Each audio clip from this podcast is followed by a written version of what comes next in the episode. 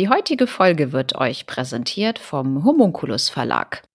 Chris, hast du schon alle Weihnachtsgeschenke besorgt und bist fürs neue Jahr gerüstet? Klar, ich habe schon alles organisiert. Ich habe sogar für 2023 den tollen Escape Rätsel Wochenkalender von unserem Partner aus dem Homunculus Verlag gekauft. Ja, von dem Kalender habe ich gelesen. Da geht es um eine spannende Story, die sich auf 52 Rätsel verteilt. Und so kann man in aller Ruhe jede Woche eine neue Aufgabe lösen. Ganz genau. Der Kalender trägt den Titel Hexenhammer. Und ihr seid mal wieder als Detektei Discover engagiert und müsst das Verschwinden der bekannten Astronomin Dr. Lindberg aus der örtlichen Universität aufklären. Das Teleskop wurde beschädigt, die Festplatten zerstört und alle Aufzeichnungen aus dem Institut wurden verbrannt. Der Fußboden wurde mit Runen und mystischen Symbolen bemalt. Kerzen und ein Pentagramm begründen einen Verdacht auf mystische Rituale. Doch offenbar ist die schwarze Magie nicht das einzige Problem in Disturbia. Jede Woche kommt ihr der Auflösung des packenden Falls näher, der euch durch das gesamte Jahr 2023 begleiten wird. Und falls ihr mal auf dem Schlauch stehen solltet, könnt ihr online Rätselhelfen in Anspruch nehmen. Die Rätsel hat Daniel Wehr entworfen. Der Mystery-Autor Iva Niklas Schwarz hat die Story dazu geschrieben. Er war auch schon häufiger mal tätig bei unseren bekannten Crime Letters. Der Kalender ist als Tischkalender zum Aufstellen konzipiert und hat oben eine praktische Spiralbindung, damit man nicht ständig Blätter abreißen muss. Das geht mir nämlich am meisten auf den Keks bei diesen Monats- und Wochenkalendern, dass man dann, dann zum Schluss irgendwie immer nur noch so Gefitzel da hat, oder? Ja, das stimmt. Und das Tolle ist, den Hexenhammer-Kalender könnt ihr versandkostenfrei innerhalb Deutschlands unter www.escape-kalender.de bestellen oder bei euch im Buchhandel erwerben. Zum Schluss gibt es noch ein kleines Weihnachtsgeschenk von uns. Mit unserem Gutscheincode, den ihr in den Shownotes finden könnt, spart ihr noch einmal 10% auf den Kalender.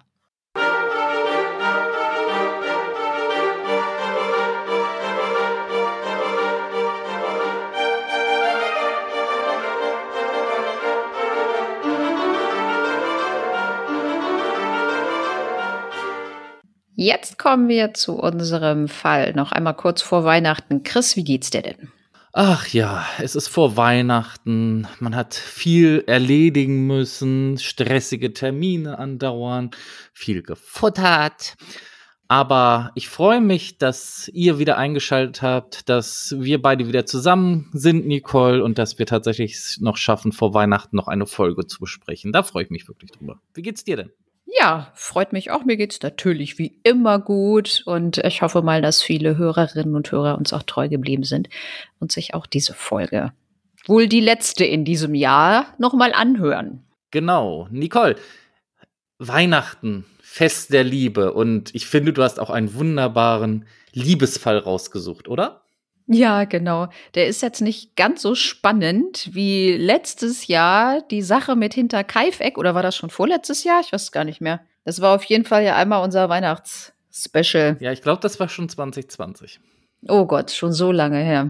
Ja, wir beginnen unseren heutigen Fall dort, wo die anderen Fälle oft endeten, nämlich in einer Justizvollzugsanstalt, und zwar in Rostorf bei Göttingen. Diese niedersächsische Justizvollzugsanstalt wurde 2007 in Betrieb genommen und sie ist als Anstalt der Sicherheitsstufe 2 klassifiziert, denn sie verfügt über eine Hochsicherheitsstation, der Sicherheitsstufe 1 mit zehn Haftplätzen. Also das ist auch so, dass diese Sicherheitsstufen, das will ich jetzt nur ganz am Rande mal erklären. In Niedersachsen gibt es einen Verstreckungsplan und da ist genau aufgeführt, welche Justizvollzugsanstalt welche Voraussetzungen erfüllt. Und da gibt es halt so vier verschiedene Sicherheitsstufen.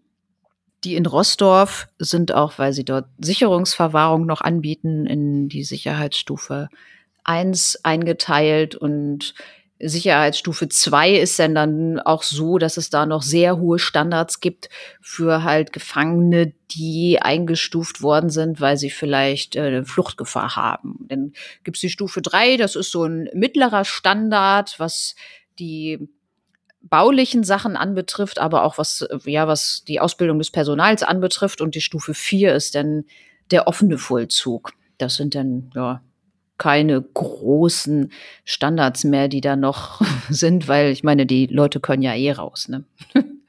Das ist jetzt ja nicht mehr so, dass, dass man da von einer besonderen Fluchtgefahr ausgeht oder so. Und alle anderen Sachen, jetzt nur mal so als Beispiel, die waren früher, als das anfing mit der RAF.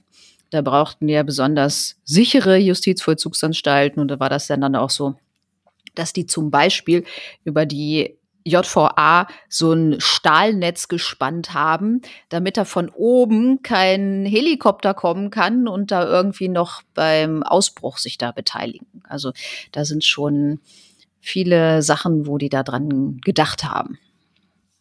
In dieser JVA in Rostorf arbeiten über 300 Menschen und es gibt Platz für 254 Häftlinge weiß jetzt gar nicht, ob man den Begriff überhaupt gendern kann, aber ich meine männliche Häftlinge. In der JVA werden Strafen von mindestens fünf Jahren vollstreckt und außerdem noch Untersuchungshaft.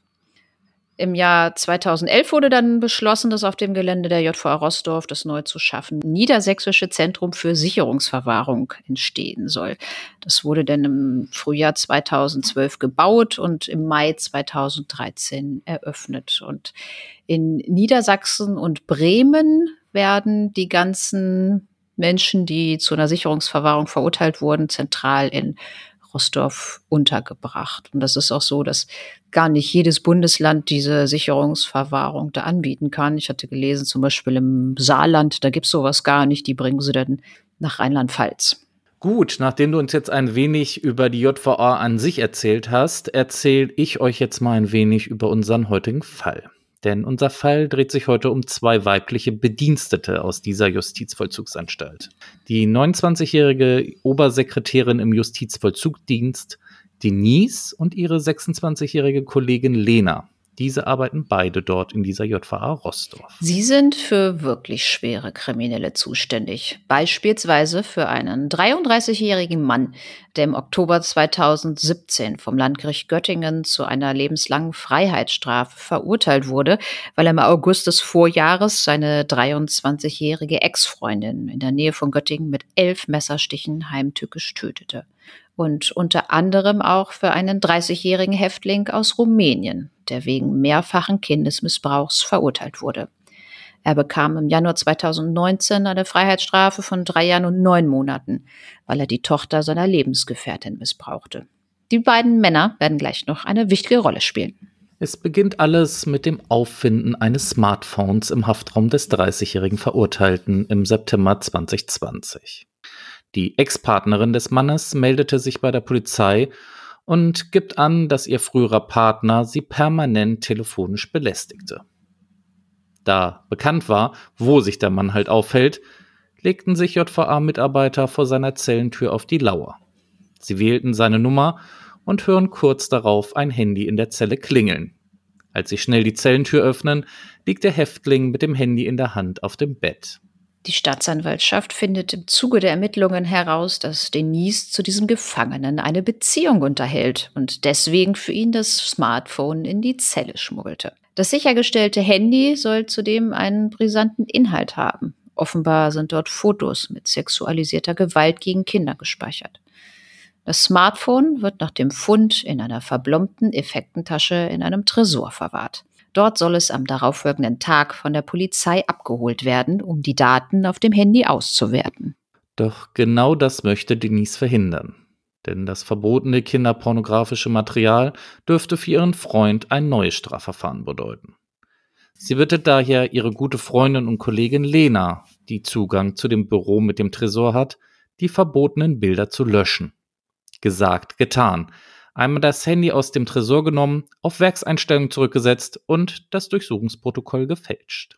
Die Staatsanwaltschaft ermittelt nun weiter und bekommt heraus, dass nicht nur Denise ein Verhältnis mit einem Strafgefangenen hat, sondern auch Lena. Sie ist in den 33-jährigen Mörder verliebt. Nachdem nun die Affären aufgeflogen sind, geht es ganz unterschiedlich mit den Beteiligten weiter. Bereits eine Woche nach dem Handyfund wird die Reststrafe des 32-jährigen Rumänen mit der Maßgabe zur Bewährung ausgesetzt, dass er nicht wieder nach Deutschland einreist. Er wird nach Rumänien abgeschoben. Wollen wir hier einmal kurz Pause machen? Ich fände es ganz gut, wenn wir das erklären könnten, wieso es dazu jetzt kommt, dass da jemand verurteilt wird und muss die Strafe hier gar nicht komplett absitzen. Das können wir gerne machen. Das hat nämlich einen Grund. Wir haben ja einmal schon in einem unserer Fälle über die vorzeitige Entlassung gesprochen, aber es gibt noch einen anderen Grund, warum jemand seine Strafe nicht komplett absitzen muss. Und diesen Grund, den finden wir ein bisschen weiter hinten in der Strafprozessordnung. Dort gibt es nämlich den Paragraph 456a. Und ihr merkt an diesem kleinen Buchstaben A, das ist ein Paragraph, der später in das Gesetz nochmal eingeschoben worden ist. Das heißt, der war nicht ursprünglich dabei, sondern ist im Laufe der Jahre, wo das Gesetz entstanden ist, halt dazugekommen.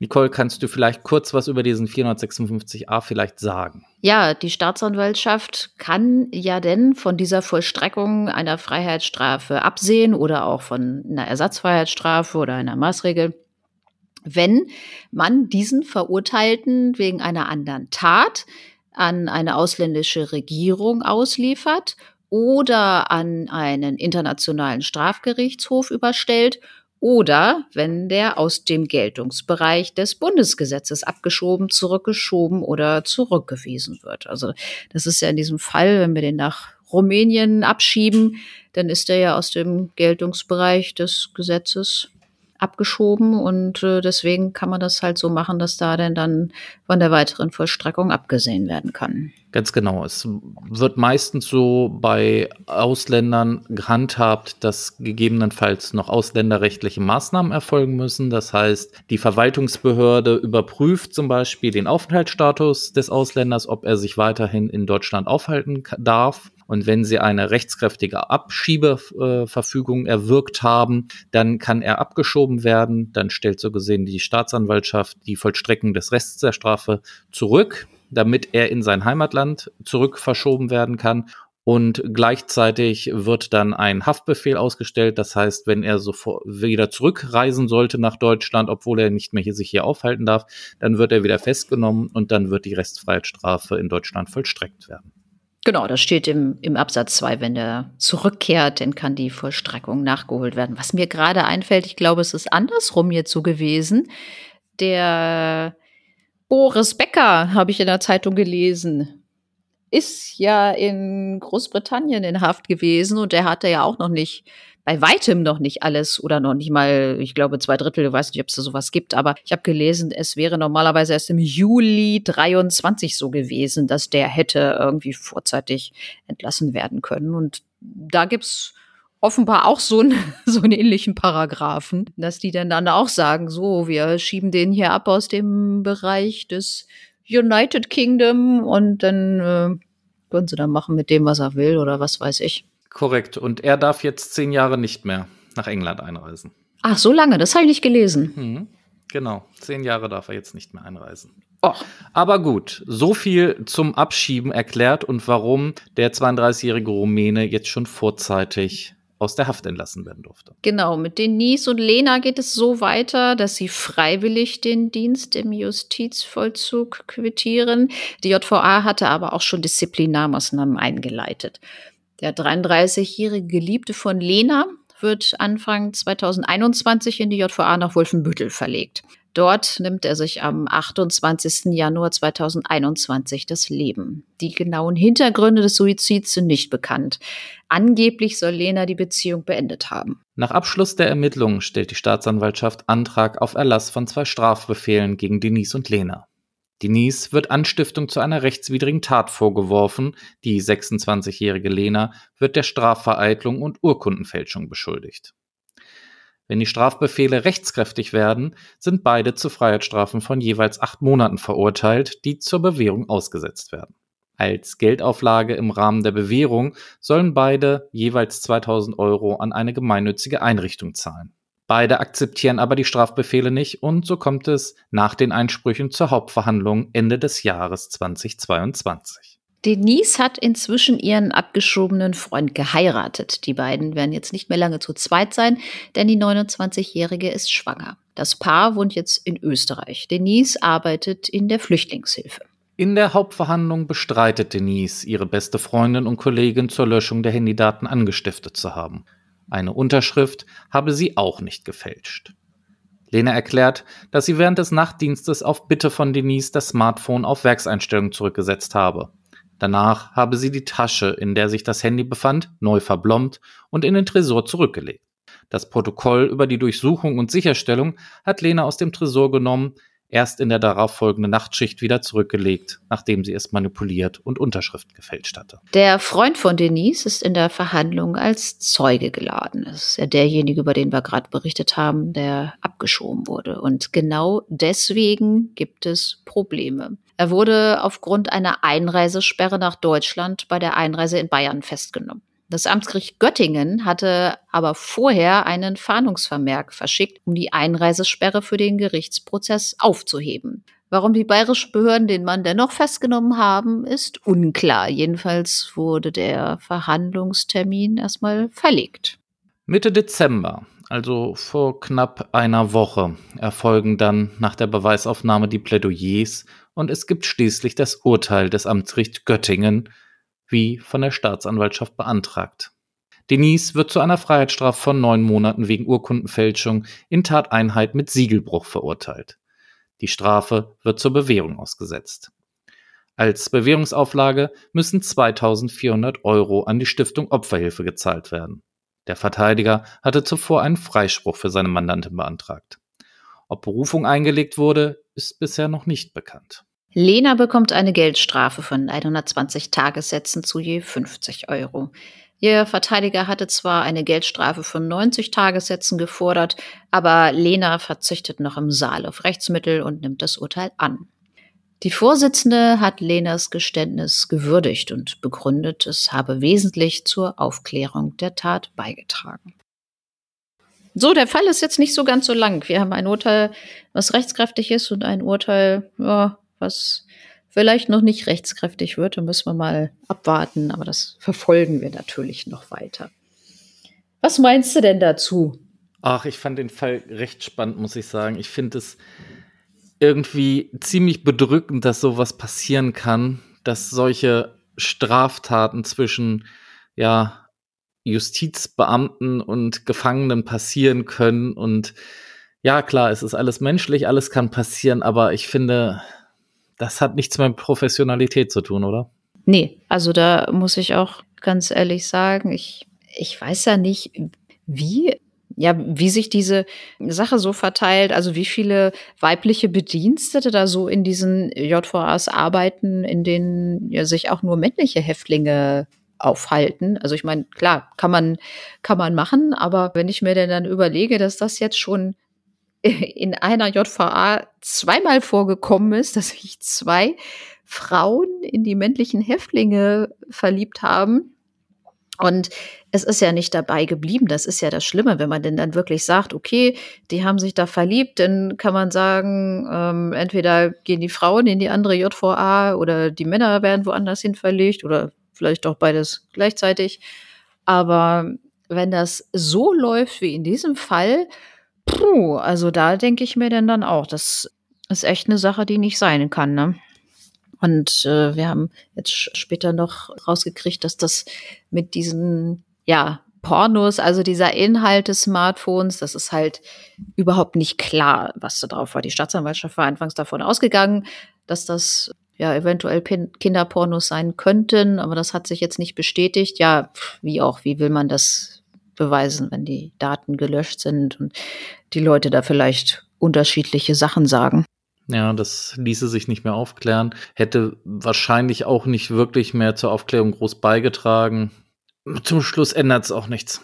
Nee, ich glaube, an, an der Sache ändert das jetzt auch nichts, weil ich meine, die Urkundenfälschung, wenn sie dieses Durchsuchungsbeschlagnahmeprotokoll da gefälscht haben, äh, ist ja sowieso entstanden, ist ja unabhängig davon, was da jetzt nun auf dem, auf dem Handy drauf war ja, dieser Siegelbruch, der ist ja auch unabhängig davon, welche Daten nun auf diesem Handy drauf waren. Aber es reicht ja denn dann schon, dass Lena diese Plombe da, dieser Tasche, die da, wo das Handy drin verpackt ist, dass, dass sie dies ja aufgebrochen hat. Ne? Ich finde es auch irgendwie ganz schräg, was da passiert ist. Vor allem, ganz ehrlich, ist das niemandem aufgefallen? Dass da zwei Mitarbeiterinnen parallel mit zwei Häftlingen eine Liebes Beziehung haben? Ich frage, ja, ich frage mich auch gerade, wie stellt sich sowas denn praktisch dar? also ich meine, wie, wie, wie fängt man sowas an und wie unterhält man sowas in einer JVA? Das würde mich mal interessieren. Wie läuft sowas ab? Ja, das stelle ich mir auch sehr schwierig vor. Wir könnten ja Lena und Denise mal fragen. Die kennen sich ja anscheinend damit aus. Ja, wobei, wenn man mal googelt, und das habe ich ja zwischendurch auch mal gemacht, ist sowas kein Einzelfall. Also das kommt häufiger mal vor, dass sich und so wie ich das gesehen habe, waren das äh, gefühlt 80, 90 Prozent weibliche Bedienstete, die sich in männliche Häftlinge verliebt haben. Ich weiß nicht, wie die Quote ist. Gut, es gibt auch nicht so viele, aber ja Niedersachsen zum Beispiel auch die JVA in Fechter, wo es ausschließlich weibliche Inhaftierte gibt. Da werden wahrscheinlich auch Männer arbeiten. Ja. Ich weiß nicht, ob sowas da denn dann auch mal passiert, aber klar, die Anzahl von männlichen Häftlingen ist natürlich höher, aber ich frage mich echt, wie, ja, wie oft sowas passiert, ne? Und ja, wenn denn dann solche Sachen geschehen, also wenn man jetzt aber mal davon ausgeht, dass da kein brisantes Material aus dem Smart, auf dem Smartphone gewesen ist, warum sollte Denise denn dann gesagt haben, ja, äh, setz mal das Handy auf Werkseinstellung zurück und Lena hat das denn dann noch gemacht? Welchen Grund sollte es denn dafür gegeben haben? Schwierig. Also vielleicht, dass keine Verbindung hergestellt werden konnte zwischen Denise und dem Inhaftierten, dass die sich vielleicht auch untereinander angerufen haben. Das könnte ich mir noch vorstellen. Aber sonst, ja, der hat ja auch irgendwie seine, seine Ex äh, übers Telefon ja noch gestalkt. So sind sie ihm ja auch die Schliche gekommen. Vielleicht sollte die Anrufliste so gesehen vielleicht verschleiert werden. Ja, wobei das die Ex-Freundin ja wahrscheinlich der Polizei eh schon bekannt gegeben hätte. Also daran kann es eigentlich nicht gelegen haben. Aber das ist jetzt so, ja, meine Idee noch gewesen. Also irgendwas muss doch auf dem Handy da gewesen sein, weswegen das nun unbedingt mhm. gelöscht werden musste.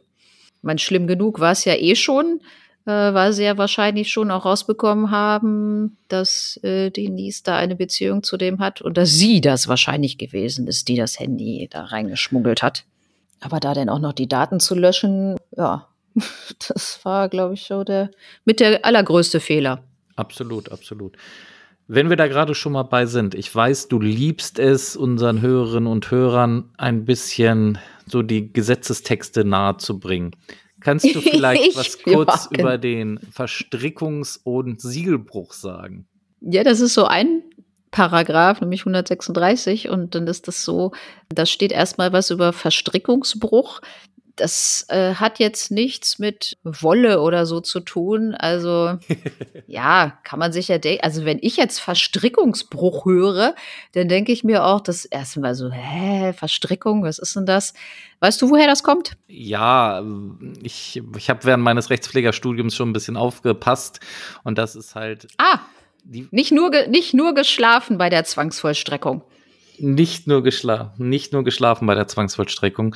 Und das ist halt so der Moment, in dem eine staatliche Gewalt ähm, einen Gegenstand fändet, dann tritt in diesem Moment Verstrickung ein. Das heißt, dass derjenige nicht mehr über seine Sache, selbst wenn er noch Eigentümer ist, äh, herrschen darf. Genau, also zum Beispiel, wenn jetzt so ein Gerichtsvollzieher kommt und hat einen Titel und vielleicht hast du ja irgendwas Wertvolles bei dir zu Hause rumstehen. Ich habe oder nicht nee. so? nee. also ich habe auch gerade überlegt, wo, wo der hier irgendwas draufkleben könnte, so ein Pfandsiegel. So viel wirft der Podcast nicht ab, dass hier was Wertvolles rumsteht. Nee. Also bei uns, wir haben zwar einen neuen Fernseher, aber die sind ja eigentlich auch schon alt, sobald du die aus dem Laden rausgetragen hast. Ja, das ist stimmt, aber die sind ja auch günstig zu kriegen mittlerweile. Puh, nur ja, so günstig war der nicht. Mal angenommen, wir hätten so einen richtig mega guten Fernseher, der irgendwie 8000 Euro kostet. Und dann kommt der Gerichtsvollzieher und klebt da halt so ein Pfandsiegel drauf und dann ist das so, dass ja, in dem Zeitpunkt, wo, wo der das gefändet hat, ist das denn so, dass man da selber, wie du auch schon sagst, also man kann da selber drüber nicht mehr verfügen. Aber es gibt ja dann dann Leute, die sich dann dann denken, so, pö, ist mir doch egal, ist ja mein Fernseh, kann ich ja mitmachen, was ich will. Und äh, dann kommt das halt dann dazu, dass denn ja diese Straftat, ich kann es jetzt noch mal kurz vorlesen, was da genau drin steht. Wer eine Sache, die gefändet oder sonst dienstlich in Beschlag genommen ist, zerstört, beschädigt, unbrauchbar macht oder in anderer Weise ganz oder zum Teil der Verstrickung entzieht, der wird mit Freiheitsstrafe bis zu einem Jahr oder mit Geldstrafe bestraft. Also, wenn man dann dieses Pfandsiegel da entfernt oder man denkt sich halt, Mensch, diesen Fernseher, jo, hat er jetzt zwar gefändet, aber ich kann da auch einfach nochmal mit dem Hammer reinhauen. Dann hat man das ja zerstört oder beschädigt oder man führt da vielleicht einfach irgendwie mal Kurzschluss durch oder sowas. Oder man sagt einfach seinem Nachbar, weißt du was, wolltest du auch mal schon mal einen neuen Fernseher haben? Ich habe hier noch einen für dich, nimm den doch mal eben rüber zu dir. Gar nicht gut. Freiheitsstrafe bis zu einem Jahr oder Geldstrafe. Und ähnlich ist das, wenn man ein dienstliches Siegel beschädigt, ablöst oder unkenntlich macht. Wie in dem Fall bei dem Handy, die haben das ja in eine Tasche getan und verblombt und da war dann ein dienstliches Siegel drauf. Das ist beschädigt worden. Und ja, dann gibt es dieselbe Strafe.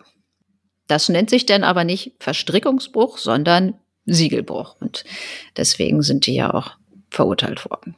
Das hast du sehr gut erklärt. Ich möchte nur eine Ergänzung machen. Vielleicht solltest du in deinem Beispiel jetzt keinen Fernseher nehmen, sondern vielleicht irgendein Gemälde, weil beim Fernseher ist das mit der Zwangsvollstreckung ein bisschen schwierig, denn du hast ein Recht auf ähm, Information. Stimmt, Und ja. Das heißt, wenn der Fernseher gefändet werden würde, dann müsste er zumindest dir irgendwie einen kleinen alten Röhrenbildfernseher dann ja. als Austausch hinstellen. Deswegen äh, tauscht einfach mal in Nicoles Erzählung Fernseher durch Ölgemälde auf und dann passt die Sache perfekt. Ja, oder man geht davon aus, dass ich ja im Schlafzimmer noch eh noch einen Fernseher hängen genau. habe. Ja, uh. habe ich ja auch. Und das, obwohl du den wahrscheinlich nur einmal im Jahr anmachst, ne? Ja, eigentlich hängt der da nur, weil der ist von Oma. Die hatte irgendwie vier Fernseher und brauchte nur drei und da war halt einer über. Sehr schön. Wunderbar. Und du machst ihn jetzt dann nur an, wenn jetzt Dinner for One kommt an Silvester, ja? Oh, ich weiß es nicht. Keine Ahnung, ob der. Vielleicht geht er ja auch gar nicht mehr. das könnte ich mir bei dir auch gut vorstellen. Hängt seit Jahren ein kaputter Fernseher an der Wand. Gut, Nicole, ich denke, wir haben sehr viel über den heutigen Fall erzählt. Zum Abschluss unseres Jahres und so kurz vor Weihnachten hast du noch ein Geschenk mitgebracht für unsere Hörerinnen und Hörer? Ach, du meinst das, was wir sonst auch immer machen? Unseren Experten der Woche? So ist es. Ja, ich habe noch einen. Kannst du mal den Dings schon mal einspielen, ne? Ich spiele schon mal den Jingle ab.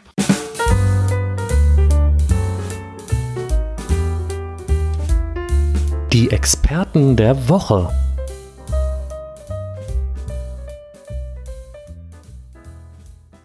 So, Nicole, dann hau mal raus. Was hast du für uns? Ja, ich habe einen Experten der Weihnachtswoche. Uh. Ja, eigentlich habe ich zwei Geschichten. Eine, die fand ich irgendwie so niedlich. Das geht um den 23-jährigen Roger Augusto, oder heißt der Roger? Augusto Sosa. Der ist nämlich am Weihnachtsmorgen des Jahres 1997 zum Haus der Familie Kane im US-amerikanischen Städtchen Chevy Chase im Bundesstaat Maryland gefahren. Und er ist dort eingebrochen und hat sich gedacht, Mensch, da liegen ja Geschenke unterm Baum, die kannst du doch einfach mal auspacken. Also hat er sich da hingesetzt und in Ruhe die Geschenke ausgepackt. Der hat sich aber auch so sehr darüber gefreut, dass er die äh, sieben herannahenden Polizeibeamten nicht einmal bemerkte. oh, das ist doch eigentlich schon niedlich, muss ich sagen. Er hat sich so gefreut, dass er halt mal auch Geschenke bekommen hat. No. Ja, schon, äh, schon ein bisschen traurig, ne? Weil ich das gelesen habe. Das ist ja so richtig geil. Setz dich da als Einbrecher hin und packst die ganzen Geschenke so, oh, das ist ja schön, super, noch eins, noch eins, noch eins. Und merkst gar nicht, dass die Polizei da schon im Wohnzimmer steht. Oh je, ja, verdiente Experte der Woche, eindeutig. Aber du hast gesagt, du hast noch was. Ja, noch, noch einen habe ich und das ist nicht so, nicht ganz so lange her. Es war jetzt vor paar Jahren, glaube ich, erst. Ich habe mir die Jahreszahl gar nicht aufgeschrieben. Aber es war der 13. Dezember jedenfalls, hat eine Familie ein Dekorentier im Vorgarten stehen. Und die Frau steht in der Küche und hört von ihrer Tochter, hey, da klaut einer was aus unserem Vorgarten.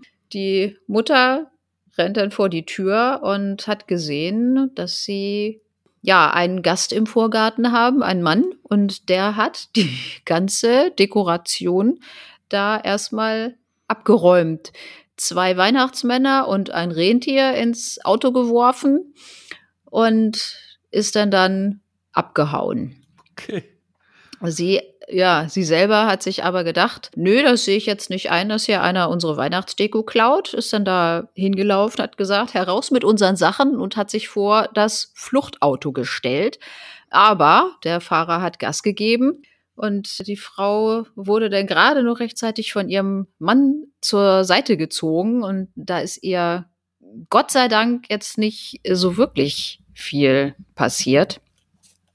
Jedenfalls hat der Mann dann die Polizei gerufen und die haben dann notiert, ja, räuberischer Diebstahl, gefährlicher Eingriff in den Straßenverkehr, unerlaubtes Entfernen vom Unfallort. Die Familie hatte sich aber das Kennzeichen gemerkt und da sind sie denn dann zur Halterin hin und da hat ein Mann denn dann gesagt, dass er den Wagen gefahren hat.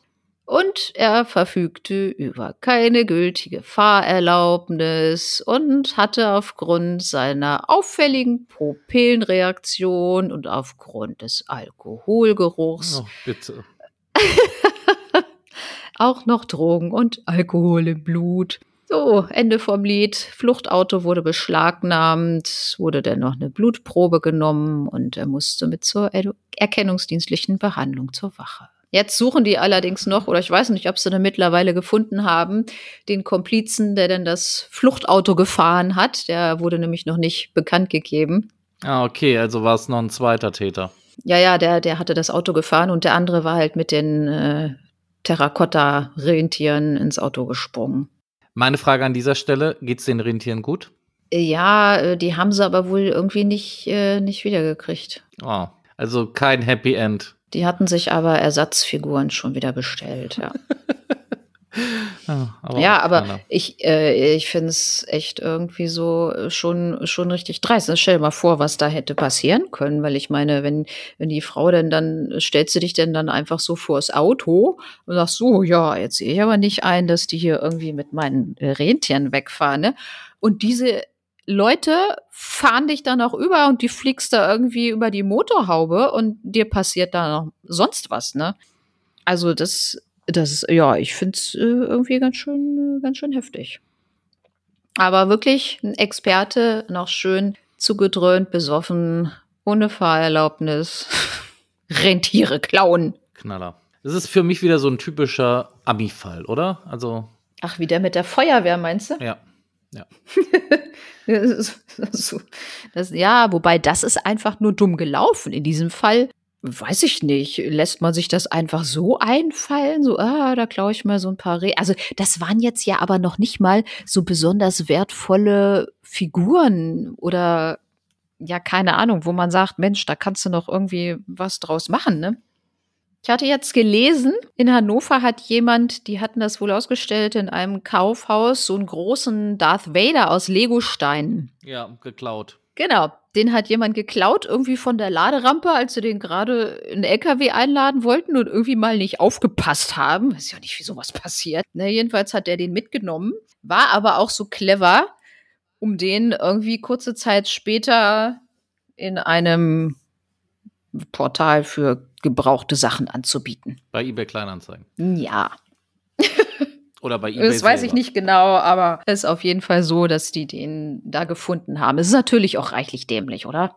Ja, natürlich ist das dämlich. Vor allem, das ist so, ist so, weißt du, so einmalige Sachen dann verkaufen. Das wäre so hier, als hätten damals die Räuber da vom grünen Gewölbe in Dresden die Dinger bei eBay oder eBay Kleinanzeigen verscherbelt. Hast du das gelesen? Die haben die Deswegen Sachen. sag ich's ja. Die haben die Sachen aber gefunden. Ja, und es gab wohl einen Hinweis aus den Insiderkreisen. Wahrscheinlich sind sie sie auch nicht losgeworden. Nee, ich glaube, so ein Kram wirst du auch nicht los. Aber wenn du das umsetzen willst zu Geld und hast ja nichts davon, wenn es zu Hause in der Schublade liegt. Ja, außer dass du halt irgendwann Gefahr läufst, dass du erwischt wirst, genau. Ja, aber finde ich, finde ich gut, dass sie das äh, gefunden haben. Ja. Gut, Nicole, wir sind am Ende der 79. Folge von Northern True Crime. Wir sind am Ende des Jahres 2022. An dieser Stelle lasse ich dir mal den Vortritt fürs Abschiedswort, weil du musst ja sonst immer hinter mir. Deswegen heute mal vor mir. Ach so, heute hast du das letzte Wort. Genau. Mhm. Ja, ich weiß gar nicht, was ich sagen soll. Ja, freut mich, dass wir es mal wieder geschafft haben. Ich hoffe mal, die Hörerinnen und Hörer sind auch noch bis zum Schluss dran geblieben. Und ich wünsche euch auf jeden Fall ein besinnliches Weihnachtsfest und einen guten Start ins neue Jahr. Wünsche ich dir natürlich auch. Das ist nett von dir. Ich, das wünsche ich euch allen natürlich auch. Äh, passt gut auf euch auf. Bleibt sicher. Ich wünsche euch einen schönen guten Morgen, guten Mittag, guten Abend und freue mich drauf, dass wir im Jahr 2023 dann mit unserer Folge 80 starten können. Und ich hoffe, dass ihr dann auch zahlreich wie bisher immer uns lauschen werdet. Passt auf euch auf. Bis dann.